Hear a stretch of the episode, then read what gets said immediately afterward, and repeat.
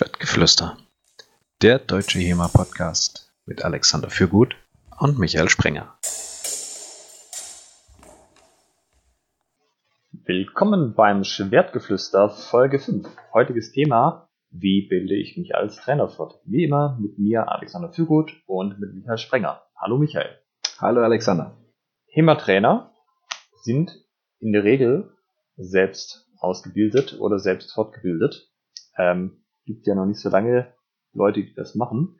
Das heißt, es äh, gibt noch nicht so viele Angebote dafür und man muss relativ viel sich selber beschäftigen. Du warst ja bei euch im Verein ziemlich lange Trainer. Was hast denn du gemacht in der Zeit? Wie hast du dich fortgebildet? Ähm, als erstes habe ich natürlich geguckt, wie machen das andere. Also vor mir gab es natürlich auch Trainer und irgendeine Art von, von Training und habe mir dann natürlich auch da Aspekte angeeignet und geguckt, wie machen das andere. Was für mich sehr prägend war, ich war ein Jahr in, äh, in Schweden, in Göteborg an der GOFS und habe dort mit ähm, zum Beispiel Anders Lennart oder Axel Pettersen trainiert und habe deren Trainingsmethodik gesehen und gesehen, wie die dort ihr Training aufbauen was mir sehr gut gefallen hat, weil es wirklich sehr, sehr strukturiert war.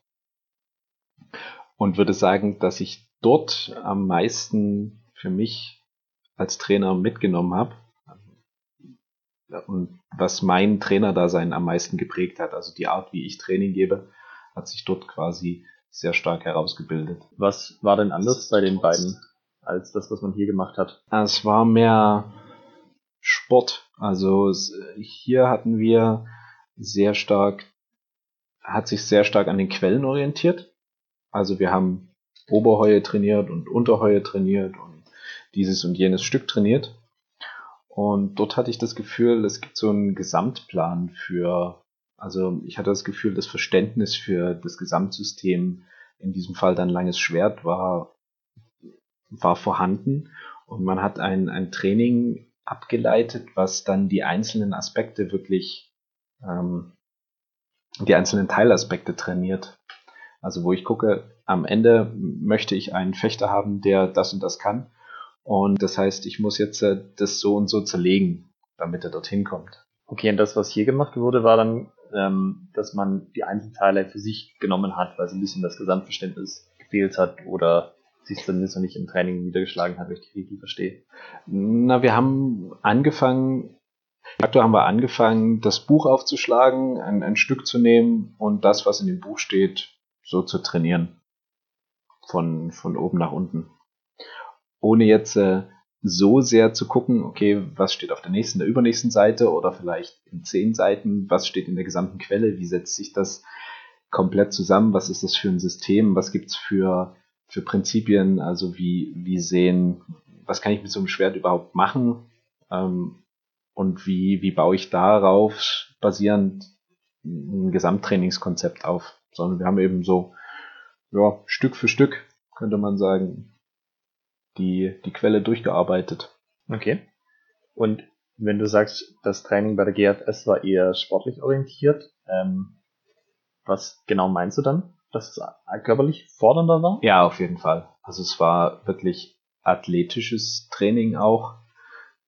Sie hatten eine sehr große Basis Athletiktraining. Ähm, das war bei uns bis dato nicht wirklich der Fall. Weil ähm, das klang jetzt ein bisschen so, als wäre das ein, man kann nicht äh, sportlich intensiv trainieren und gleichzeitig äh, mit den Quellen arbeiten, was ja, äh, glaube ich, nicht das war, was du gemeint hattest. Nee, äh, das war äh, das Training wurde unterstützt, also die der, der Fokus war ein anderer. Ähm, bei uns lag damals der Fokus mehr auf wirklich die einzelnen Techniken zu trainieren und da ging es weniger darum, einen, einen Sportler zu kreieren, als jemanden, der diese Techniken ausführen kann. Da ging es dann nicht darum, dass er das irgendwie in einem Wettkampf kann oder unter besonderen körperlichen Bedingungen oder dass er das den ganzen Tag lang kann, sondern einfach nur, dass es kann. Und die GFS ähm, die hatten damals schon einen gewissen Wettbewerbsgeist, ähm, eine gewisse Wettbewerbsfokussierung. Also die haben, die waren da ein bisschen, ich habe das Gefühl, in, in Deutschland haben wir uns damals noch sehr, sehr gegen diesen Wettbewerbscharakter gestreut. Dementsprechend war das Training auch. Und die Schweden, Finn, Norweger, Dänen, Polen, die waren da deutlich schmerzfreier als wir. Von welchem Zeitraum reden wir denn hier gerade? 2013. Das ist auch schon eine Weile her. Das ist richtig. Also dementsprechend hat sich auch in der deutschen Szene und dementsprechend auch in unserem Training sehr viel gewandelt. Ähm, aber das war damals so der, der erste Kontakt mit so einem Training, wo ich gesagt habe, ja genau, so will ich, so will ich Training geben. Das ist die Art und Weise, wie das mir gefällt und darauf habe ich Bock. Okay, und bist dann von, der, von Schweden zurückgekommen, von der GAFS aus Göteborg, bist wieder hier nach Deutschland gekommen und hast das dann hier in dein eigenes Training auch eingebaut. Ja, also ich habe dann angefangen so ein bisschen als Assistenztrainer und habe dann immer mehr Trainingseinheiten übernommen und dann irgendwann festgestellt, ja, so, so richtig rund ist das hier, ist es hier nicht. Und da muss, da muss irgendwie so ein Gesamtkonzept her. Und da habe ich dann auch gemerkt, dass ich da so ein paar Defizite habe. Also allein davon zu sehen oder ein, ein zu kennen, wie ein gutes Training aussieht, heißt nun lange nicht, dass man das dann als Trainer auch wirklich umsetzen kann. Ah, das Wort, das ich am Anfang gesucht hatte, war Autodidakt. Das war, was ich sagen wollte. Die meisten Thema-Trainer sind Autodidakten. Also sowohl ja. was natürlich die Quellenarbeit angeht, aber auch was die, die Arbeit als Trainer dann angeht und den Umgang mit der Gruppe und wie man die ganzen Geschichten aufbaut. Also ich habe keine, keine wirkliche Trainerausbildung selbst. Ich habe mir das alles Learning by Doing selbst angeeignet und so viel wie möglich an allen möglichen Stellen aufgesogen. Was auch, also ich bin ja auch in viele Sackgassen gerannt, muss ich zugeben, war aber auch nicht, nicht schlecht. Also der Weg der Lernen über Selbsterkenntnis ist immer noch mein persönlicher Favorit. Für mich selbst. Okay, und vielleicht sollte man da noch genauer darauf eingehen. Du bist ja jetzt nicht ähm, auf der faulen Haut gelegen seitdem. Du hast es ja auch schon angesprochen, du hast dich dann selber fortgebildet. Ähm, was waren denn so, also wie hast du das gemacht und mit welchem Fokus vor allem? Ich habe am Anfang die, das war 2014 waren die, glaube ich, die ersten DDHF-Trainertage in Kassel besucht, was sehr produktiv war, da ich erstmal mit sehr vielen Menschen in Kontakt gekommen bin und gemerkt habe, dass die alle ähnliche Probleme haben wie ich. Also im Allgemeinen keine fundierte Trainerausbildung, haben aus irgendeiner Art und Weise eine Trainingseinheit übernommen in ihrem Verein oder in ihrer Gruppe und versuchen das nun bestmöglichst zu, be zu bewerkstelligen. Das war erstmal ganz beruhigend für mich persönlich. Ich bin nicht der Einzige, dem es so geht. Okay. Und das hat natürlich sehr viel Input gegeben. Also die, die Trainertage haben zwar immer nur einen relativ kleinen Teilaspekt, aber das ist halt trotzdem unglaublich nützlich, was man dann dort lehrt, äh, lernt. Also auf allen Trainertagen, auf denen ich war, habe ich was, habe ich was mitgenommen, was ich damals in mein Training integriert habe und wodurch sich die Trainingsqualität meiner Meinung nach auch enorm verbessert hat. Einfach durch den, einmal natürlich durch den Seminarcharakter, den es da gab auf den Trainertagen, zum anderen aber auch durch den Austausch. Es waren ja ganz viele Trainer anwesend von verschiedenen Gruppen und sich mit denen zu unterhalten, wie die rangehen an die Geschichte, das war auch sehr, sehr, sehr, sehr sinnvoll. Was würdest du dann sagen, was war so dein Haupt Fortbildungsmittel? Waren das die Gespräche mit anderen Trainern? Waren das ähm, also die Seminare, das was bei den oder die Workshops, was bei den Trainertagen angeboten wurde? In Summe würde ich sagen, das Hauptfortbildungsmittel für mich war Selbststudium, also dass ich dann mir Sachen überlegt habe, im, im Internet recherchiert habe, in Büchern gelesen habe zu verschiedenen Thematiken also es ist ja immer, du, du hast ein, ein Symptom im Training, was du feststellst. Also es ist wie, wie wenn du zum Arzt gehst, sozusagen. Du, du hast ein Symptom und dann guckst du dir an, wo, kann, wo kommt das her? Was ist, was ist die eigentliche Ursache? Und dann, wie kann ich die äh, wie kann ich damit umgehen? Ich will jetzt nicht sagen, wie kann ich die bekämpfen, aber ähm, wie, wie kann ich das verbessern? Also wie kann ich dort einsetzen? Hast du vielleicht ein Beispiel für? Na, zum Beispiel, wie kann ich dafür sorgen, dass die Techniken, äh, die, die man lernt, wenn man eine Fechtgruppe hat, die wettbewerbsorientiert fechten möchte, wie kann ich dafür sorgen, dass die die auch in einer Wettbewerbssituation unter Stress ähm, anwenden können. Und da gab es die Trainertage in Dresden und da hat der Alexander Fürgut einen Vortrag gehalten und einen Workshop gemacht, ein Seminar äh, zum Thema Aliveness. Und das war für mich sehr, sehr augenöffnend. Also ich habe zwar vorher schon verschiedene Aspekte dessen im Training angewandt, aber das nochmal so als komplette Methode vorgestellt zu bekommen und ja, das war, war sehr, sehr, sehr sinnvoll und da konnte ich mich auch, ne, du hast ja damals sehr viel an Informationen mitgegeben, wo man sich weiter belesen kann zu dem Thema. Und das habe ich dann im Prinzip auch gemacht, mir, mir mal die, die ganzen Geschichten, die Matt Thornton da gepostet hat, angeguckt. Das war sehr, sehr hilfreich. Okay, ich glaube, wir müssen ein paar Sachen wahrscheinlich erklären für die Hörer, die mit dem Ganzen nichts zu tun hatten. Ähm, also die Trainertage fangen vielleicht mal mit denen an. Die finden einmal im Jahr statt, von einem Mitgliedsverein des DTFs ausgerichtet. Äh, dieses Jahr gab es keine, äh, die, oder letztes Jahr, also 2019, gab es keine Trainertage. Jetzt 2020 finden die in Ulm statt. Ich organisiere die dieses Jahr. Ähm, zum Zeitpunkt der Ausstrahlung des Podcasts ist das in zwei Wochen. Und das ist das eine, genau. Und die das System, was Michael gerade angesprochen hat, ähm, also der Begriff Aliveness, das ist einfach ein Ansatz zu sagen, wie man also auf einen Kernpunkt von drei Elementen reduziert. Woran liegt das, dass ich Techniken unter Stress anwenden kann, wenn ich auf eine bestimmte Art trainiere? Und ähm, woran liegt das, dass ich es äh, nicht anwenden kann, wenn ich auf eine andere Art trainiere? Hm, weiß gar nicht, ob wir da in dem Podcast genauer darauf eingehen sollten noch als das. Jedenfalls gibt, also das System kommt nicht von mir, das hat sich, oder den, den, den Begriff, das hat sich ein Amerikaner ausgedacht namens Matt Thornton. Ähm, ich würde dann mal gucken, dass wir da entsprechende Show Notes dazu packen, wo ich ähm, die Blogposts verlinke. Ich habe da auch selber mal einen Artikel für Rohr, äh, wie auch immer man diese Webseite von Ruhr Nordling ausspricht, äh, drüber geschrieben, auf HEMA gemünzt. Das könnt ihr euch mal anschauen. Du kannst ja in diesem Zusammenhang passend erklären, wie du dich ähm, weiterbildest, beziehungsweise wie du angefangen hast, ähm, Training zu geben. Mhm.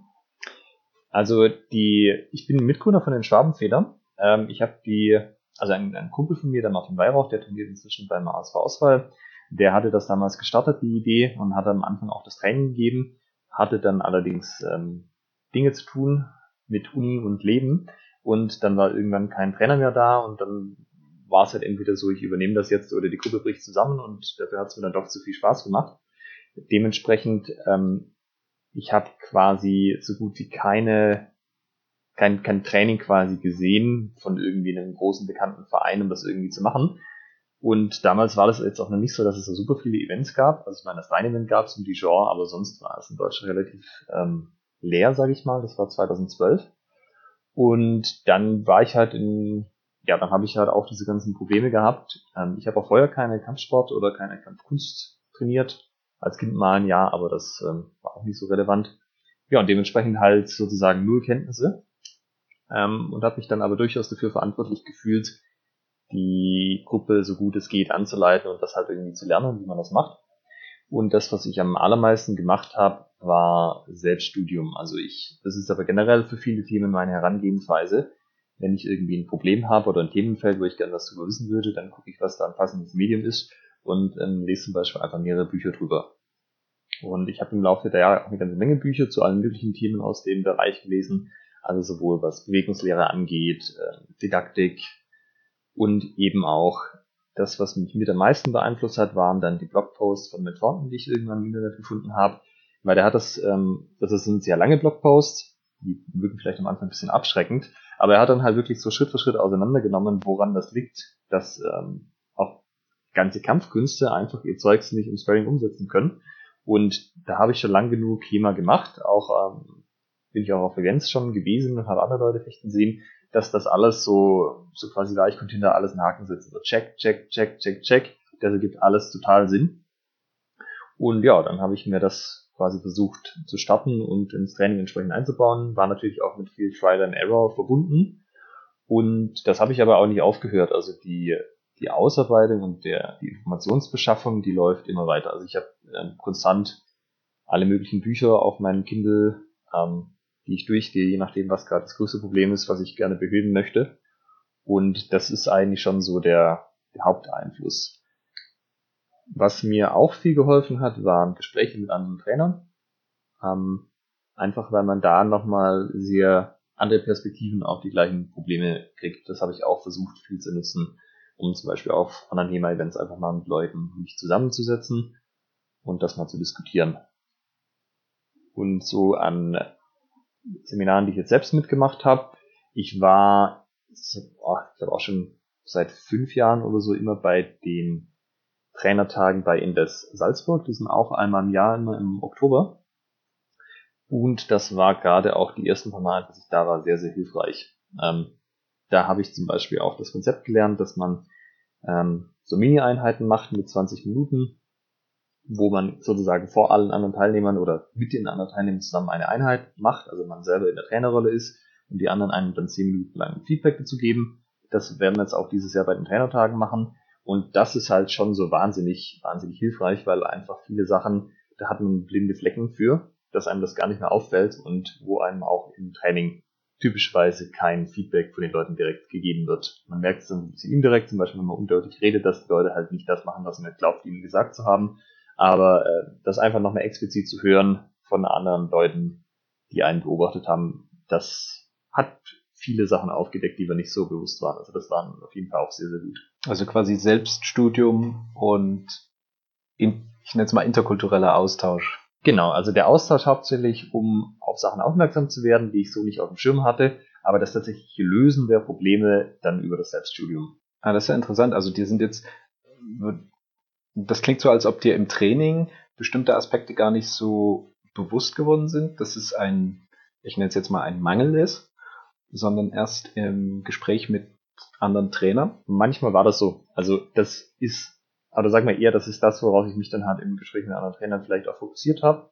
Ähm, teilweise haben, hat das natürlich auch Lösungen zustande gebracht, aber ich sag mal, wenn mich das eh schon wusste, dass das ein Problem war, dann findet man in der Regel auch Informationen dazu. Ähm, und ja, aber halt die, die Sachen rauszufinden, von denen man nicht wusste, dass sie da sind, das ist halt wahnsinnig wertvoll, weil da kann man Jahre verbringen und in vielen Bereichen sehr gut unterwegs sein, ohne dass man da wirklich seine blinden Flecken irgendwie deckt. Also ich kann da ein Beispiel nennen. Ähm, the, also das war eine Gruppe, so 10 bis 12 Leute und die haben sich dann halt, ich habe dann gesagt, stellt euch in einer Reihe auf, hier zur Begrüßung, ich erkläre jetzt gleich, was wir machen. Und die waren aber, ähm, also die sind mit so nah an der Wand gestanden für das, was ich mit denen machen wollte. hat er gemeint, jetzt tretet doch mal einen Schritt auf mich zu nochmal. Weiß auch nicht, kommt doch mal nochmal einen Schritt her.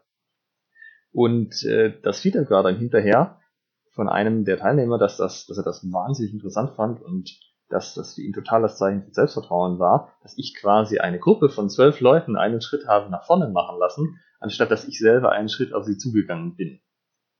Ähm, es gab dann andere, die fanden das irgendwie nicht so gut, aber das war sowas, das war mir völlig unklar, dass das irgendjemand ähm, entweder positiv oder negativ auffassen könnte, weil für mich war das völlig selbstverständlich, dass ich bin natürlich der Trainer. Natürlich stellen sich die Leute genau da auf, wo ich möchte, dass sie sich aufstellen, weil ich glaube, dass das äh, genau das ist, was sie in dem Moment machen müssen. Ja, ich verstehe, was du meinst. Das ist sozusagen ein, ein Blindspot bezogen auf die eigene, das eigene Auftreten, das eigene Trainersein. Also wie du genau. Training gibst, weniger darauf, wie du ähm, ein, ein bestimmtes Problem zu lösen in der Gruppe, äh, sei es jetzt technisch, taktisch, strategischer Natur, also ein, ein Trainingsinhalt zu lösen, mhm.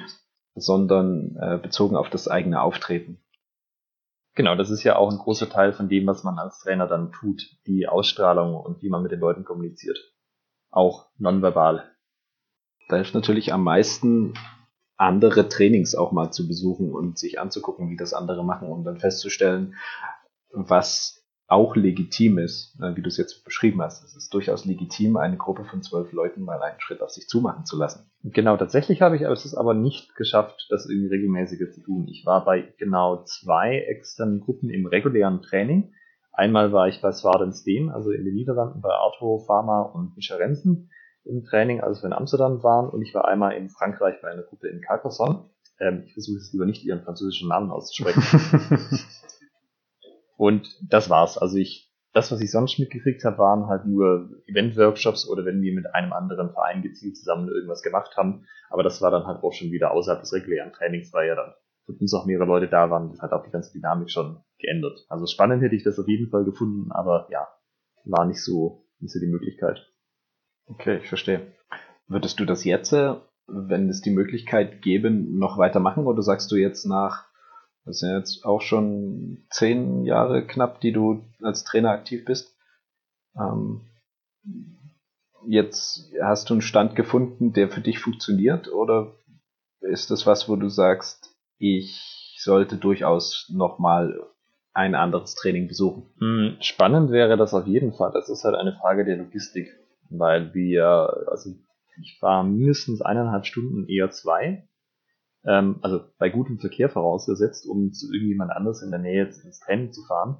Und das halt unter der Woche mal abends zu machen und dann noch zurückzufahren, ist nicht realistisch. Wenn das jetzt natürlich so wäre, dass ich in Berlin oder so wohnen würde, wo es dann nochmal drei andere Vereine gibt, ähm, dann würde ich auf jeden Fall bei denen noch vorbeischauen. Mhm, okay, ich verstehe. Jetzt die Frage, warum sind wir eigentlich Autodidakten? Also wir beide ja auf, auf jeden Fall und ich würde sagen, wir sind was würdest du anders? Was würdest du sagen, ist der Prozentsatz an Autodidakten in der deutschen HEMA-Szene an von, von den Trainern oder Train, traininggebenden Personen? Zählst du jetzt Leute, die innerhalb eines Vereines, äh, wenn es da schon Haupttrainer gab, innerhalb eines Vereines quasi ihr Trainer da sein starten und von diesem Haupttrainer noch ein bisschen gecoacht werden? Ist das noch Autodidakt oder ist das für dich schon keiner mehr? Es ist die Frage, ob die dann selbst noch autodidaktisch ähm, Selbststudium zum Großteil benötigen, um wirklich eine, ein, ein, ein Training selbstständig geben zu können. Wenn das die Anleitung des Haupttrainers dann so ist, dass man alles kann, dann zählt es für mich nicht mehr als Autodidakt. Also für dich wäre der Unterschied, ob die Leute sich selber noch weiterbilden oder nicht generell. Weiterbilden müssen. Also dann würde ich behaupten, der Anteil müsste 100% sein. Weil ich sehe das nicht, dass irgendjemand schon sagen kann, dass das passt alles, wie wir das so machen. Ich weiß genug über das, was ich hier tue. Natürlich ist nach oben immer Luft, aber wir haben jetzt in der HEMA-Szene sicherlich noch kein Level erreicht, wo wir uns zurücklehnen können und sagen, ja, passt schon. Das ist jetzt erstmal gut genug. Was denkst du, warum ist das so? Denn warum sind wir Autodidakten? Warum machen wir nicht einfach eine Trainerausbildung? Also, dass es da überhaupt Angebote gibt, ist ja noch nicht so lange her. Ähm, zum Beispiel der DDF hat ja auch eine Trainerausbildung angedacht. Die ist bisher ja konzipiert worden, aber hat noch nie sozusagen das Licht der Welt erblickt, weil es noch nicht öffentlich stattgefunden hat. Ähm, ich weiß nicht genau, was da die aktuellen Pläne sind, aber das muss ja auch erstmal anlaufen. Es gibt jetzt seit letztem Jahr ja den Trainer C-Schein im historischen Fechten über Ox München. Das ist ja jetzt auch ein brandneues Angebot. Und das, was die Leute ja vorher machen konnten, waren zum Beispiel, dass sie einen allgemeinen C-Schein gemacht haben in einer anderen Sportart, zum Beispiel im äh, olympischen Fechten oder so. Aber da fehlen ja trotzdem noch viele, viele Bestandteile, die, die man fürs historische Fechten einfach braucht. Also ich sehe das zum einen von den Angeboten noch nicht, dass wir die schon alle haben, dass wir sagen können, wir schicken der Leute auf eine Ausbildung und dann kommen die fix und fertig raus und das passt. Und zum anderen aber auch vom Gesamtniveau der Szene. Also das ist halt kein Vergleich, wenn du Leute hast in anderen Kampfsportarten oder Kampfkünsten, die fangen mit ähm, sechs oder sieben das Training an und sind innerhalb einer Schule oder einer Gruppe, die, wo die Trainer in dritter Generation das auch schon so früh gelernt haben. Das ist natürlich ein ganz anderer Wissensschatz, der da, der da vorhanden ist. Also selbst denen würde ich doch sehr stark nahelegen, die selbst noch weiter fortzubilden. Weil die Trainer setzen zwangsläufig immer irgendwelche Schwerpunkte und ob das zur eigenen Art und Weise des Unterrichtens passt, ist dann ja immer noch eine andere Frage.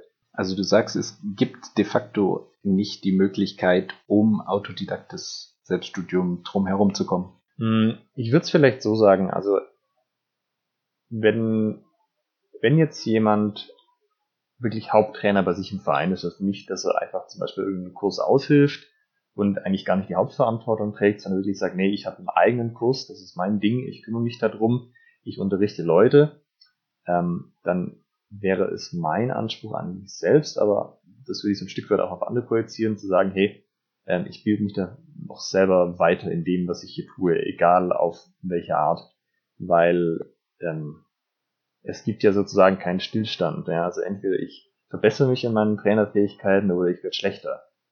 Also, aber das ist, du hältst ja nicht wirklich ein Niveau und wenn du nicht aktiv daran arbeitest, dass du auch besser wirst, dann verfällst du halt in so ein, ja, wie soll ich das nennen, dann wird man ein bisschen arg genügsam und das wird eher dazu führen, dass sich das Training über die Zeit verschlechtert, weil man halt nicht am Ball bleibt. Dazu sagen, es ist Zeitverschwendung, einen Trainerschein in einer anderen Disziplin zu machen? Das weiß ich nicht, weil gemacht habe ich da auch keinen davon. Ah, okay. Was nutzt du denn zum Selbststudium, um dich weiterzubilden? Also wie gesagt, hauptsächlich Sachbücher. Ähm, in der Regel populärwissenschaftliche Sachbücher von jemand, der, der sich mit dem entsprechenden Thema auseinandergesetzt hat. Also ähm, zum Beispiel habe ich hier ein ziemlich cooles Buch stehen mit dem großartigen Titel Wie werde ich ein geschmeidiger Leopard von Kelly Starrett. Das ist ein amerikanischer Physiotherapeut und mit einem speziellen Sinn für Humor. Und da geht es zum Beispiel darum, wie Bewegungen aussehen müssen, dass sie gesund sind, dass sie nicht die Wirbelsäule belasten, äh, was man machen kann, wenn man wenn man jetzt irgendwo ähm, nicht, also wenn einem Beweglichkeit fehlt zum Beispiel, oder wenn man mit den Knien nach innen klappt, wie man die Sachen stärken kann. Und das ist durchaus was, was ich sagen würde, das sollte man als Trainer wissen. Ähm, nicht unbedingt, dass man den Leuten helfen könnte, direkt, weil das braucht wahrscheinlich mehr Zeit, aber zumindest, dass man, man kann eher Sachen erkennen, wenn man einmal das Bewusstsein hat, dass sie da sind. Ja. Und wenn man einmal das Bewusstsein hat, so sehen Bewegungen aus, die physiologisch nicht gut für einen sind, dann kann ich meine Trainierenden beobachten und sagen, ah ja, der klappt mit den Knien nach innen. Du guck mal da, dass das, dass das nicht mehr machst, beziehungsweise dass man halt, ähm, wenn das ein physiologisches Problem bei ihnen ist, vielleicht nahelegt, ob sie nicht mal mit einem Physiotherapeuten reden wollen oder so. Und das ist halt jemand, der hat das als populärwissenschaftliches Sachbuch geschrieben, verständlich genug, dass ich als Leide mit was anfangen kann, aber halt ähm, gut genug von, von den Fachkenntnissen her, dass das wirklich Hand und Fuß hat, was da passiert. Okay. Das heißt also, pop populärwissenschaftliche Sachbücher sind deine, deine Hauptbezugsquelle? Für nicht themaspezifische Dinge auf jeden Fall, ja. Und für HEMA-spezifische? Äh, da haben wir Zeit lang ganz viele Blogs gelesen. Die sind nicht mehr alle so super aktiv. Also zum Beispiel Guy Windsor bloggt ja schon sehr lange. Oder auch der Blog von Valkyrie Martial Arts war eine Zeit lang richtig, richtig gut, als sie noch viel über Krafttraining und ähm, Körpermechanik für HEMA geschrieben haben. Ähm, Roy also die Seite von Roger Norling hat ja äh, früher durchaus regelmäßig Artikel veröffentlicht und auch Keith Sorrell hat ja früher ziemlich viel geblockt. Wobei der macht das tatsächlich immer noch. Das zusammen mit den Artikeln von Matt Thornton hat auch ähm, viel Fundament bei mir gelegt, einfach nochmal ganz sportspezifische Sachen festzustellen. Ähm, es wäre vielleicht auch die richtige Stelle anzumerken, ich habe eine Webseite, die heißt HEMA-Guide. Also ihr findet die unter hemaguide.com bzw. hemaguide www.ressourcen.de. Und da habe ich mal versucht, diese ganzen Ressourcen, die mir geholfen haben, ein besserer Trainer zu werden, zusammenzutragen. Äh, ich habe die Seite auf Englisch aufgesetzt, ähm, weil ich mir dachte, das reicht mehr Leute. Jetzt wäre es wahrscheinlich ganz praktisch gewesen, das auf Deutsch zu haben, wenn wir einen deutschen Podcast machen. Da gibt es zum Beispiel eine Seite, Unterseite, die heißt Insightful Blogs, also welche Blogs mir weitergeholfen haben, wo dann halt die verschiedenen, die ich gerade aufgenannt habe, auch verlinkt sind mit immer so ein paar Sample-Artikeln, wo ich gesagt hätte, die sind wirklich gut, die lohnt sich auf jeden Fall mal reinzulesen. Und selbiges gibt es eine Kategorie Books for HEMA Instructors. Da habe ich auch versucht, ähm, Bücher, die mich wirklich stark beeinflusst haben, einfach mal zu sammeln mit so einer kleinen Beschreibung, warum die denn, äh, warum ich denn glaube, dass es gut wäre, die mal gelesen zu haben. Also ja, da können wir mal reinschauen. Äh, da sind zum Beispiel auch so Klassiker drin, also auch wenn man von anderen Kampfsportarten ein bisschen googelt, oder auch was Leute aus dem Profisport empfehlen. Ach, das sollte ich vielleicht auch noch erwähnen. Ich höre relativ viele Podcasts, vor allem mit Trainern aus dem Kampfsportbereich, hauptsächlich MMA-Trainer. Die erwähnen natürlich auch immer regelmäßig ziemlich gute Infos. Und ein Buch, was zum Beispiel äh, regelmäßig genannt wird, ist The Inner Game of Tennis. Hast du von dem zufällig schon mal was gehört? Ich noch nicht, nein. Das ist total spannend. Ähm, ist, Tennis ist sozusagen der Aufhänger, aber da geht es darum, dass man im Endeffekt auch zu viel coachen kann. Ja? Also was ist quasi die richtige Menge Coaching, was ist die richtige Menge verbaler Instruktion im Vergleich zu dem, was, was die Leute, also dieses äh, sozusagen mal ausprobieren. Und da habe ich zum Beispiel für mich mitgenommen, dass ich an vielen Stellen einfach deutlich zu viel gecoacht habe, den Leuten zu viel gesagt habe, anstatt einfach Bedingungen herzustellen, wo sie sich die, wo sie diese Erkenntnisse in kurzer Zeit schnell alleine finden können. Und das ist ein Buch, was sehr viel auch von sehr vielen Profi-Coaches genannt wurde aus allen möglichen Bereichen und auch sehr viel aus dem Kampfsport. Mhm. Klingt aber halt vom Titel überhaupt nicht so, als hätte das irgendeinen Bezug zu dem, was wir machen. Ja, ich habe auch festgestellt, dass deutlich, äh, ich nenne es mal artfremde Literatur einen sehr, sehr weiterbringen kann. Hast du da irgendein konkretes Beispiel bei dir? In meinem Fall ist es wiederum nicht so sehr artfremd. Ähm, das Buch von Bart und Beck, ähm, Fechttraining nennt sich das. Das hat für olympisches Fechten, Säbel Florett, wo aber ganz viele Grundprinzipien aufgezeigt werden, wie ein Fechttraining aufgebaut werden sollte, die meiner Meinung nach ähm, die, die grundlegenden Prinzipien, Elemente, die sind nicht so sonderlich verschieden. Ne? Wir hatten es ja schon mal in einem vorherigen Podcast angesprochen. Das war die Folge mit den Fackeln und Mistgabeln. Ähm, dass ich der Meinung bin, dass sich das nicht so sehr unterscheidet.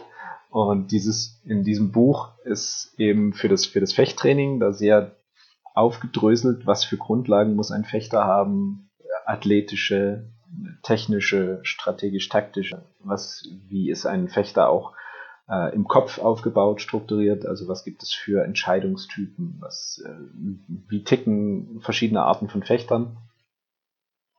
Und das hat mir persönlich sehr, sehr weitergeholfen, ein, ein gesamtes Trainingskonzept ähm, waffenübergreifend auch zu entwickeln. Also dass, wo es dann egal ist, ob ich jetzt äh, ringe, ob ich ein langes Schwert mache oder ob ich ein langes Messer mache, Schwert und Buckler oder sonst was. Ähm, das lässt sich immer nach dem, nach dem gleichen Schema aufbauen. Das war für mich sehr, sehr hilfreich. Ich habe dann ein sehr ähnliches Buch auf der Liste stehen, das heißt Understanding Fencing von einem, ich glaube, Polen.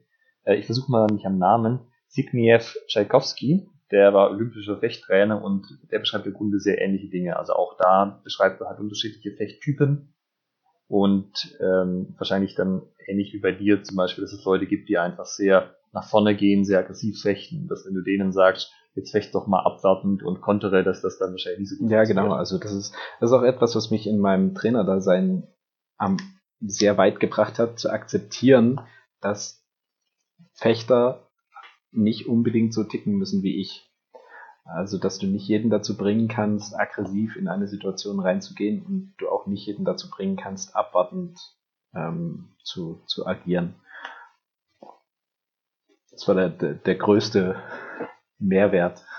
Ich glaube tatsächlich auch, dass ich das für mich als eine der wichtigsten Lektionen, Lektionen einordnen würde, die ich auch mitgenommen habe über die Jahre, was auch eine ganze Weile gedauert hat dass ich äh, meine Erwartungen, meine Ziele und auch meine Herangehensweisen nicht auf andere Leute mhm. projizieren kann. Ich glaube, da ist ein Weiterbildungsaspekt, den man dann vielleicht gar nicht so auf dem Schirm hat, natürlich das eigene wöchentliche Training, was man gibt, wo du ja immer wieder mit diesen Themen konfrontiert wirst und daraus mhm. sehr, sehr viel für dein, dein Trainerdasein mitnehmen kannst und dich da mit deinen Trainierenden sehr gut weiterbilden kannst. Das ist ein, ein Geben und Nehmen. Also die Trainierenden werden zu Fechtern ausgebildet und du verbesserst deine Fechtlehrer- oder Trainerausbildung dadurch. Ich würde ja gerne noch einen Punkt einwerfen. Und zwar, ähm, es kommt ein bisschen auch natürlich auch wieder darauf an, was deine Ziele sind als Trainer und die Ziele deines Vereines. Aber zum Beispiel mein eigener Anspruch wäre es jetzt nicht einfach zu sagen, ich mache das so, wie halt die anderen Leute das machen, wie ich das bei irgendjemand gelernt habe, sondern mein eigenes Ziel ist es, immer besser zu werden, also sowohl als Fechter, aber auch als Trainer und mich nicht mit dem Status quo zufrieden zu geben.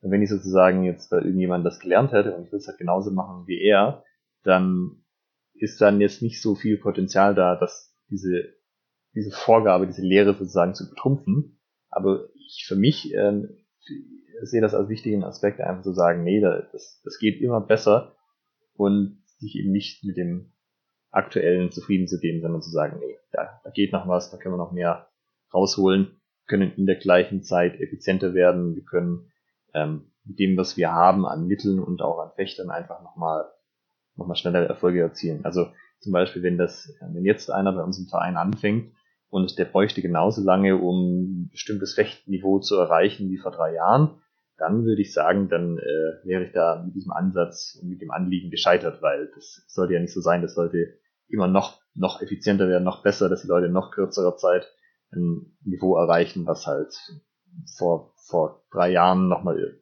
einfach länger gedauert hat. Also, und das kriegt man aber halt nur hin, wenn man sich Quellen bedient oder sich äh, über Sachen informiert, die halt vielleicht nicht ähm, einem sozusagen schon auf dem Silbertablett gereicht werden, sondern da muss man aus meiner Sicht schon auch die Zeit in Selbstschulung investieren. Das ist natürlich dann auch die Frage, ob man das so auf dem Schirm hat. Ähm, ich sag mal, besser und schlechter sind natürlich bürgerliche Kategorien einmal. Und zum anderen musst du dann auch ein, realisieren, ob äh, was du verbessern kannst. Also wie an, anhand objektiver Kriterien, wie du es jetzt zum Beispiel angesprochen hast, ähm, einem bestimmten Fechter innerhalb von Zeit X eine bestimmte Technik äh, wettkampftauglich beizubringen. Das sollte über den Lauf des Trainerdaseins deutlich geschmeidiger äh, funktionieren und ähm, naja, dann besser werden. Also quasi, man sollte schneller werden dabei oder man die, die Technik sollte präziser werden, wie auch immer. Ähm, ich glaube, dass das vielen gar nicht so bewusst ist, was sie für Verbesserungspotenzial haben. Hm, ich finde, am auffälligsten ist es bei der Art und Weise, wie man den Leuten Techniken erklärt. Also wenn ich daran zurückdenke, als wir das am, also anfangen, haben wir halt auch die Stücke durchgemacht und da haben wir Wochen um Wochen uns mit den Cheetah-Stücken rumgeschlagen und anwenden konnte es hinterher keiner. Jetzt, also ich habe ja bei euer, bei der Fechtschule auch ein Cheetah-Seminar gemacht das war eine Sache von 20 Minuten, die Kernpunkte vom Skilauer euch zu vermitteln und der Rest war dann nur noch Einschleifen von dem. Aber das, was eigentlich das Wissen zum Skilauer war in der Variante, wie wir machen, das war eine Sache von 20 Minuten. Und das geht dann nur deshalb, weil ich inzwischen ein viel besseres Verständnis davon habe, was den Skilauer eigentlich ausmacht, worauf es wirklich ankommt und alles Unwichtige weglassen kann oder alles, was nicht unmittelbar wichtig ist, was man hinterher noch hinzufügen kann, sondern dass ich mich halt auf die paar Kernaspekte fokussiere, die wirklich, wirklich entscheidend sind, körpermechanisch, taktisch und so weiter. Und das ist halt was, das geht nur mit Erfahrung und das geht nur, indem man es lange macht und indem man halt auch sich diese Gedanken macht, was kann ich denn noch weglassen? Was ist denn wirklich entscheidend? Was ist denn wirklich die Grundlage vom Skilauf? Was ist das Allerwichtigste beim Skilauf? Okay, was ist das Zweitwichtigste? Weißt du, dass man sich diese Fragen stellt? Und wenn ich das jetzt aber immer gleich erklären würde, hätte ich diese Fortschritte nicht gemacht, sondern dann würde das immer noch äh, Stunden dauern, ein, einfach nur die Grundbewegungen sozusagen den Leuten nahezulegen. Also das ist, finde ich, was, wo man sehr stark merkt, dass man einfach selbst auch an Erfahrung gewinnt und effizienter wird in seiner Art. Das ist ein sehr interessanter Aspekt, den du ansprichst, und das bedeutet ja faktisch, dass du dich als Trainer auch weiterbildest, indem du selbst trainierst. Und selbst, ähm, ich sag mal jetzt in eurem Fall, ihr wollt den Schielhau wahrscheinlich auch mal im Turnier zeigen. Das heißt, als Trainer heißt es für dich auch an Turnieren teilzunehmen, zu wissen, funktioniert er so, funktioniert er nicht. Und damit diese Punkte herauszufinden, welche Kriterien sind es, die den Schielhau ausmachen. Das war auch definitiv meine Hauptmotivation für die längste Zeit überhaupt an Turnieren teilzunehmen. Dass ich das einfach wissen wollte. Dich, war das schon der Aspekt, dass du gesagt hast, ich möchte als Trainer besser werden? Ich möchte wissen, wie die Techniken sein müssen, damit ich sie anderen vernünftig beibringen kann? Oder war das für dich persönlich, ich möchte einfach eine Technik sauber hinkriegen? Ah, schon beides ein bisschen, aber ich sag mal, ähm, ich meine, ich stelle mich da vorne hin und bringe den Leuten was bei. Das war ja jetzt kein kooperatives Training, wenn man zum Beispiel gemeinsam Quellen interpretiert, sondern es war schon ein, ich zeige den Leuten Dinge und ich hatte mich da oder habe mich da schlecht gefühlt dabei, dass ich sozusagen den Leuten versuche, irgendwas zu zeigen, was ich selber nicht besonders gut konnte. Und das war halt einfach was, wo ich gesagt habe, nee, das möchte ich ändern, das reicht mir so nicht, das ist nicht, das ist nicht das, wo ich mich wohl mitfühle. Ich möchte die Sachen, die ich den Leuten zeige, so gut anwenden können, dass ich äh, sage, ich kann die in allen Situationen, ich weiß von A bis Z, was es dazu zu wissen gibt und kann dann diese Erkenntnisse auch weitergeben. Und ja, das hat mich dann letztendlich auch dazu gebracht, dann durchaus auch über die Jahre sehr viele Turniere mitzufechten. Und es ist immer noch so, dass ich da ähm, aus einzelnen Events halt immer mal wieder hier und da Erkenntnisse herziehe, was man einfach machen kann, was man anders machen kann, wo es vielleicht Situationen gibt, wo die eine Variante besser passt als die andere. Also ja, selber aktiv zu fechten und selber auch am Ball zu bleiben, ist definitiv ein wichtiger Aspekt aus meiner Sicht. Das ist für, für mich ist es das auch und vor allen Dingen im Bereich strategisch-taktisch und auch der mentale Bereich ist äh, für mich ein, ein Turnier die größte Weiterbildungsmöglichkeit, um herauszufinden, passen, passt meine Strategie für mich, die ich mir langfristig überlegt habe, ähm, wie, wie ja, meine Art zu fechten. Äh, kann ich das durch eine geeignete Taktik im Gefecht umsetzen? Und bin ich mental auch in der Lage, dieser Stresssituation standzuhalten? Und daraus dann abgeleitet, ja, was muss ich denn machen, um das anderen, um andere auch dorthin zu bringen? Ne? Wenn es für mich klappt, ist ja erstmal schön. Was muss ich machen, um das, das anderen beizubringen? Und da sind wir dann wieder an dem Punkt, ja, nur weil das für mich so gut klappt, heißt es noch lange nicht, dass es bei den anderen auch klappt. Das ist dann, das ist dann die eigentliche Herausforderung. Ja, gerade auch, weil Leute anderen Körperbau haben, anderen Charakter haben, wie wir es schon angesprochen haben, andere Voraussetzungen, vielleicht auch was Exklusivität, Fußarbeit und Co. angeht. Und trotzdem muss es für die Leute ja auch funktionieren. Denkst du, dass da ein ähm, sich in, in anderen Kampfkunst- oder Kampfsportarten zu umzusehen äh, hilf, helfen kann? Ja und nein. Also es gibt viele Kampfsportarten, die haben richtig gutes Training und da kann man sich auch viel von abschauen. Also, weil die haben Sparring, die haben Wettkämpfe, das funktioniert einfach am Ende. So, ich sag mal, Boxen zum Beispiel, der andere will dir eins auf die Mütze geben, dann bist du bei Boxen richtig aufgehoben, was man dann da macht. Oder du dir ihm selber eins auf die Mütze gibst. Ähm, selbiges auch beim Thai-Boxen, beim Ringen, beim Brazilian Jiu-Jitsu. Äh, das sind alles Sachen, äh, die man zusammen ja auch unter den Begriff MMA fassen kann, wenn man alle gleichzeitig trainiert. Das ist halt, das funktioniert alles, ja. Das ist ähm, empirisch überprüft in ausreichend freien Wettkämpfen, dass das durchaus funktioniert. Auf der anderen Seite gibt es halt auch viele Sachen, die äh, eher fragwürdiger Funktionalität sind, tatsächlich fürs Kämpfen in der einen oder anderen Form. Und wenn du aber halt versuchst, diese Sachen auf dein Training anzuwenden, dann wirst du nicht die Erfolge haben oder die, die, also wenn du andere Ziele hast als diese Kampfkunst und dein Ziel zum Beispiel ist Freifechter auszubilden oder Freifechter zu lernen und du nutzt aber Mittel von einer Kampfkunst, die überhaupt nicht aufs freie, auf die freie Anwendung ausgelegt ist, dann kann es eher sein, dass man dadurch sein Training sogar verschlechtert. Also das ist so ein bisschen zweischneidiges Schwert. Für mich selber muss ich aber sagen, ich habe ähm, Judo trainiert, als ich dann schon immer angefangen hatte und danach Brazilian Jiu-Jitsu. Und gerade das Brazilian Jiu-Jitsu war extrem hilfreich, weil der Unterschied so krass war zum Judo. Also im Judo gibt's ja den Standkampf, wo man den anderen wirft, und dann geht's ja ähm, gibt's den Bodenkampf, wo man den anderen pinnen muss oder auch hebeln kann, würgen kann. Und Brazilian Jiu-Jitsu hat keinen Fokus auf den Standkampf, sondern nur auf den Bodenkampf. Aber das Level von den Anwendungen ist so viel höher, weil die Details viel, viel besser sind. Also du hast die von außen gesehen gleiche Technik, zum Beispiel im Armhebel, aber sie funktioniert im Brazilian Jiu-Jitsu viel, viel, viel besser, weil dieser Prozess, das auf das Wesentliche zu reduzieren, darauf, wo es wirklich drauf ankommt, und dir diese ganzen kleinen Feinheiten mitzugeben in der Körpermechanik, äh, in der Summe einen riesen Unterschied machen. Das mag im Einzelnen immer nur ein, kleinen, ein kleines Ding sein, ja, hier mal eine kleine Verbesserung, da ein paar Prozent besser, aber wenn du das alles zusammennimmst, macht dich das halt viel, viel effizienter. Und das hat mich auf meine Suche sozusagen geschickt, das auch im HEMA rauszufinden. Ja. Aber dieses Bewusstsein, es kommt auf diese Details an. Wenn du weißt, welche das sind, kannst du es besser vermitteln. Es funktioniert viel besser und es macht in der Summe viel besseren Fechter. Würdest du sagen, dass es auch hilfreich sein kann, sich was anzugucken, was nicht funktioniert, um genau mit dem Hintergrund am Ende zu wissen, was nicht funktioniert? Hm, das kann man durchaus machen, ja.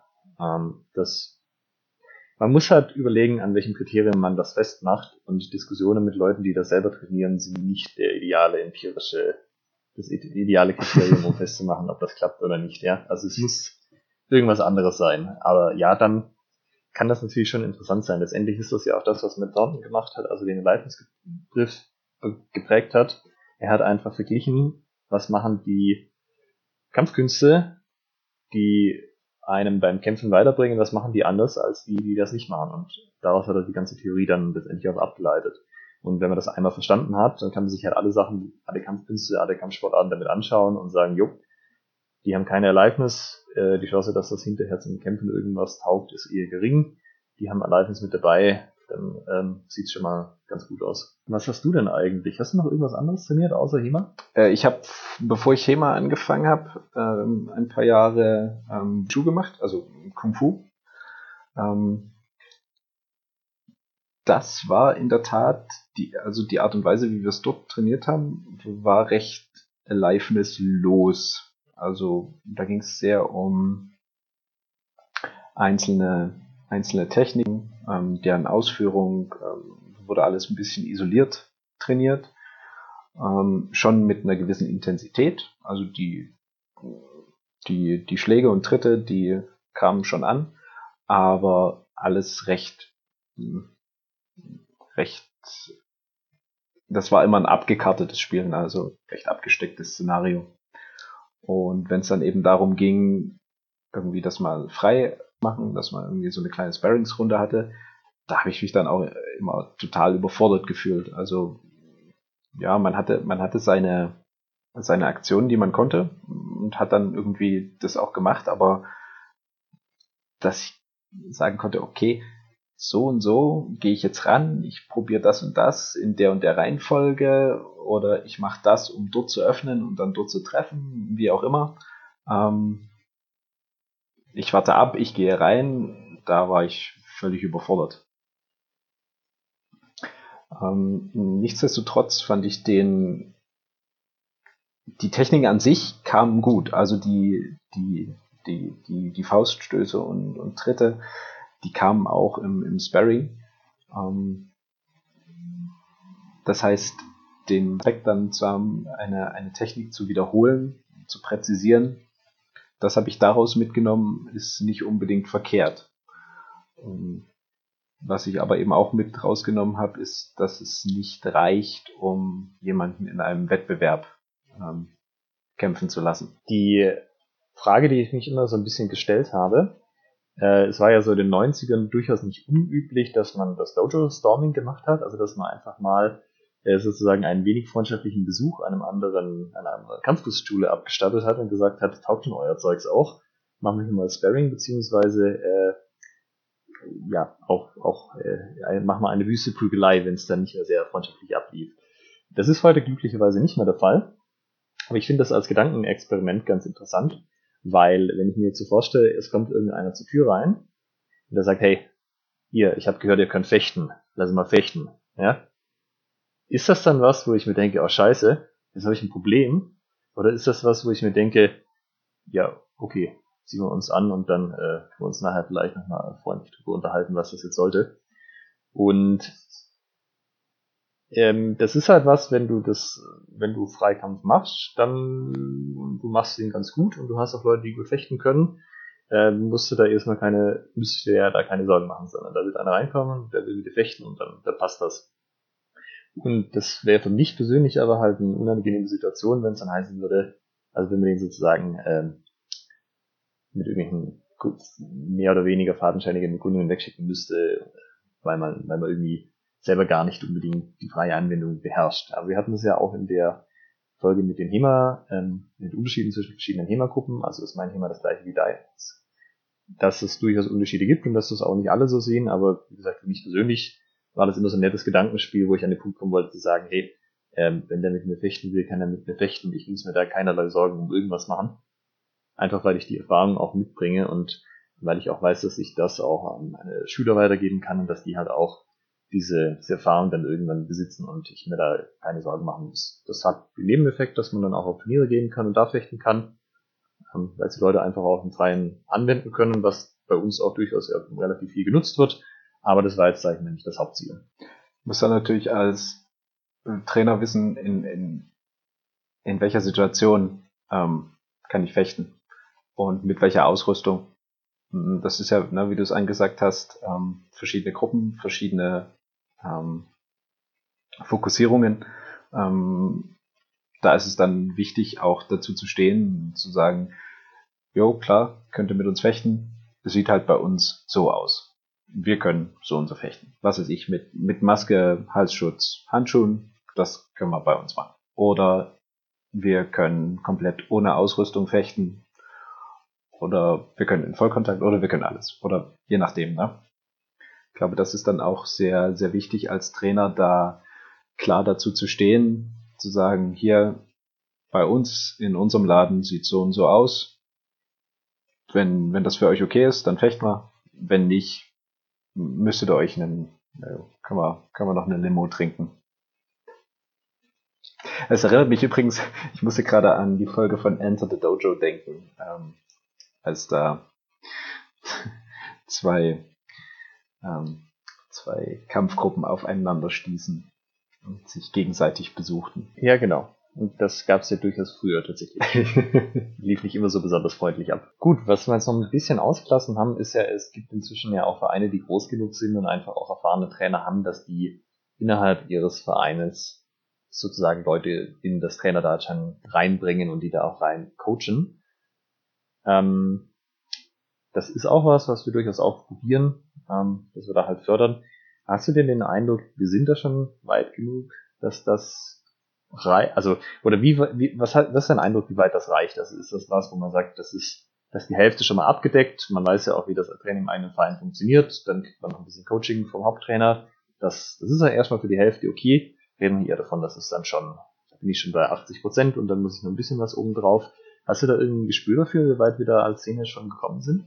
Ich würde sagen, du kannst einen Assistenztrainer dafür qualifizieren. Ähm, oder anders, du kannst einen erfahrenen Fechter damit qualifizieren, dich im Training zu unterstützen. Das ist meine persönliche Meinung. Dafür würde die vereinsinterne Ausbildung durchaus ausreichen. Das würde ich erstmal zustimmen, ja. Wenn man jetzt als vereinsinterne Ausbildung nimmt, wir machen vier Wochenenden, Samstag, Sonntag, a x Stunden und dort gehen wir die ganzen Basics einmal durch, gucken, was wichtig ist. Mhm. Das ist meiner Meinung nach für einen Assistenztrainer ausreichend. Und dann ist es aber ganz wichtig, dass der regelmäßig im Training mitgeht, dass man ihn sukzessive Einheiten übernehmen lässt, dass man ähm, am, am Objekt dann auch Feedback gibt, sozusagen nach dem, nach dem Training auf bestimmte Aspekte eingeht, dass man Verbesserungsvorschläge gibt, dass man Hinweise gibt. Ähm, das dauert dann meiner Meinung nach mindestens nochmal ein Jahr mit regelmäßigen Trainingseinheiten, also mindestens wöchentlich einmal pro Woche um einen Assistenztrainer dazu zu qualifizieren, wirklich selbstständig halbwegs vernünftiges Training zu geben. Also es klappt sicherlich auch so irgendwie, wenn man den einfach da sozusagen reinstützen lässt. Das, das war ja bei uns auch nicht anders. Wenn, wenn man es wirklich systematisch macht, denke ich auch, dass das ein realistischer Zeitrahmen ist, weil das sollte man auch nochmal ganz deutlich sagen. Die Fähigkeiten, ein Trainer zu sein, die Fähigkeiten, ein Fechter zu sein, sind erstmal zwei verschiedene Paar Schuhe es ist natürlich sinnvoller, ein guter Trainer zu sein, äh, sorry, andersrum ein guter Fechter zu sein, um ein guter Trainer sein zu können. Aber das, die, die Trainerskills, das ist ein völlig eigener Bereich, den man lernen muss und man kann sich äh, nicht mit der Einstellung rangehen, ja, ich kann das eine gut, dann kann ich automatisch auch das andere gut. Also auch wieder vielleicht eine kleine Anekdote. Äh, ich habe auch schon Seminare bei Leuten mitgemacht, die zu der Zeit, dass sie die Seminare gegeben haben, aktiv in der UFC gekämpft haben. Also das sind Profisportler an der Weltspitze. Und das waren teilweise echt schlechte Seminare, einfach weil die nicht gut unterrichten konnten. Die waren selber exzellent, aber denen hat halt einfach die Übung und Routine gefehlt als Trainer, der das, wie man Wissen vermittelt. Und ja, das sollte man halt auch immer im, bisschen im Hinterkopf behalten. Da, da, das, da sprichst du einen ganz wichtigen Aspekt an. Meiner Meinung nach ist es auch nicht jeder von seiner Persönlichkeit her geeignet, Trainer zu sein. Also du kannst es vielleicht auch didaktisch rein formal rüberbringen, aber zum Trainer sein gehört meiner Meinung nach auch, dass du eine, eine Persönlichkeit mitbringst, der andere Leute, also dass du eine Führungspersönlichkeit bist. und auch weißt, was damit an Verantwortung verbunden ist.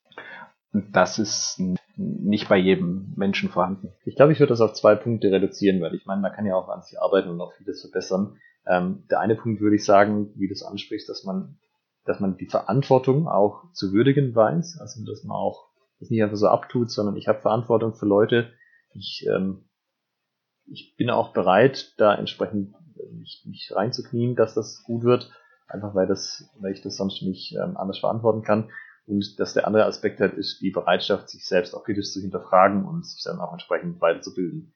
Also ich würde sagen, wenn das so, würde ich jetzt unterstes Ding ansetzen, wenn das gegeben ist, dann ähm, würde ich sagen, wird das, also hat das Potenzial, dass irgendwie, dass es irgendwie wird. Verantwortungs- und Selbstreflexionsbereitschaft muss vorhanden sein. Genau. Ich denke, das, das mhm. ganz gut. Ja, gehe ich mit. Also so ein, es sind immer die anderen schuld, gibt's ja öfters mal. Ähm, das ist nicht, nicht das, was ich als Trainer geeignet ansehe. Auf jeden Fall. So. Der Schüler ist schuld, wenn er das nicht lernt. Das liegt auf keinen ja. Fall daran, wie ich das vermittle. Ähm, ein Aspekt, der mir jetzt noch eingefallen ist, den würde ich gerne noch zum Abschluss mit dir durchsprechen. Ist, selbst wenn man das alles macht, also wenn man Bücher liest, wenn man sich YouTube-Videos anschaut, wenn man, ähm, wenn man im Verein sich coachen lässt, kann man kann man da wirklich gute Fortschritte machen, wenn man sich nur innerhalb des eigenen Vereins oder innerhalb der eigenen Struktur austauscht. Es gibt ja auch Vereine, die haben irgendwie zig Standorte. Ähm, da ist ja vielleicht der Bedarf gar nicht so groß. Aber ist das was, was, was funktioniert, wenn man es nur aus dem eigenen, aus der eigenen Gruppe raus macht? Ja, da sind wir wieder bei der Zielsetzung, was ich erreichen möchte. Wenn mir das reicht, was ich damit bekomme, dann ja, dann, dann ist ja auch gut. Ne? Wenn alle zufrieden sind, ich als Trainer sage hier, so wie das Training ist, passt, alle Trainierenden sind zufrieden. Ja, muss man auch ehrlich sagen, ja, dann ist, dann ist gut für die Gruppe. Ne? Dann, mhm. Wenn ich aber sage, ich möchte anders, wenn ich Trainierende habe, die gerne sich mit anderen messen möchten oder mit anderen einfach austauschen und dann zu Events gehen und dort feststellen, boah, hier gibt's aber noch ein bisschen ähm, Nachholbedarf. Dann reicht es wahrscheinlich nicht, wenn ich diese, wenn ich diese, also es sei denn, ich schmeiße raus und sage, es ist mir egal. Dann sind wir wieder, dann sind wir wieder bei dem Punkt, äh, ob man dann als Trainer geeignet ist oder nicht. Aber wenn ich das befriedigen möchte, wenn ich dort auch sage, ja, okay, da müssen wir was machen, dann reicht das meiner Meinung nach auf keinen Fall. Dann muss ich raus, dann muss ich mir andere Trainingsmethoden angucken, dann muss ich auch mich, mich selber weiterbilden, also mein, mein eigenes Fechten verbessern. Ähm, auf jeden Fall. Ja, ich würde auch sagen, das ist halt, also die, dieser ganze Punkt, dass einem die eigenen Schwächen nochmal offenbart werden, tritt halt erst dann wirklich zur Geltung, wenn man mit anderen interagiert, die nicht in der eigenen sozusagen schwimmen.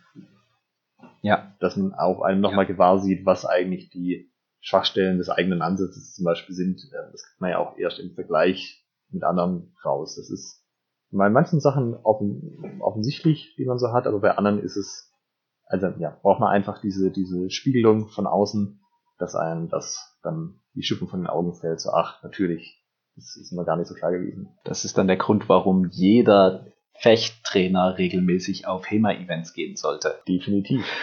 Ähm, magst du die heutige Folge nochmal ein bisschen zusammenfassen? Wie bilde ich mich als HEMA-Trainer fort? Ja, also zum einen gibt's das Selbststudium, Bücher verschiedener Art, YouTube, Blogs, das ganze Internet liegt ja mir quasi zu Füßen das, was wir auch durchaus viel genutzt haben. Es gibt inzwischen Angebote für Kurse, Seminare, Trainerscheine, die DDF-Trainertage, die jedes Jahr stattfinden, die Indes-Trainertage, die Indes-Trainerlehrgänge, die ähm, in Salzburg einmal im Jahr stattfinden, aber da gibt es auch noch ein paar mehr im Rest von Österreich. Der C-Trainerschein von Ox München, der in Bayern als C-Trainerschein anerkannt wird. Und wenn es das alles auch nicht gibt oder das einmal auch nicht taugt, kann man auch einen C-Trainerschein machen in einer anderen Sportart, wie zum Beispiel dem olympischen Fechten. Ansonsten persönlicher Austausch mit anderen Trainern ist eine wichtige Sache. Man kann durchaus auch mal in andere Kampfkunst und Kampfsportarten reinschnuppern oder das mal eine Zeit lang trainieren und sich angucken, wie das da gemacht wird. Und natürlich sollte man auch nicht vergessen, dass man im eigenen Verein Leute hat, die ein Feedback geben können und die einen da auch unterstützen können. Und das vielleicht auch nochmal ein Punkt, den ich noch mitgeben würde. Wenn ihr euch da unsicher seid, richtet doch einfach mal in eurem Verein Feedback-Mechanismen ein. Das kann ein Kreis sein am Ende vom Training, wo man sich nur fünf Minuten nimmt und dass jeder Feedback zu der heutigen Stunde geben kann. Oder auch einfach mal aktiv auf erfahrenere Trainer zu gehen. So, hey, wenn du heute mal in der Stunde von mir bist, gib mir doch hinterher einfach mal Feedback, ob dir irgendwas aufgefallen ist, was gut war, was schlecht war, solche Dinge. Also auch das mal kann man durchaus einfordern, würde ich sagen. Alles klar. Dann danke dir für das Gespräch Dankeschön. und wir hören uns bald wieder. Ciao. Tschüss.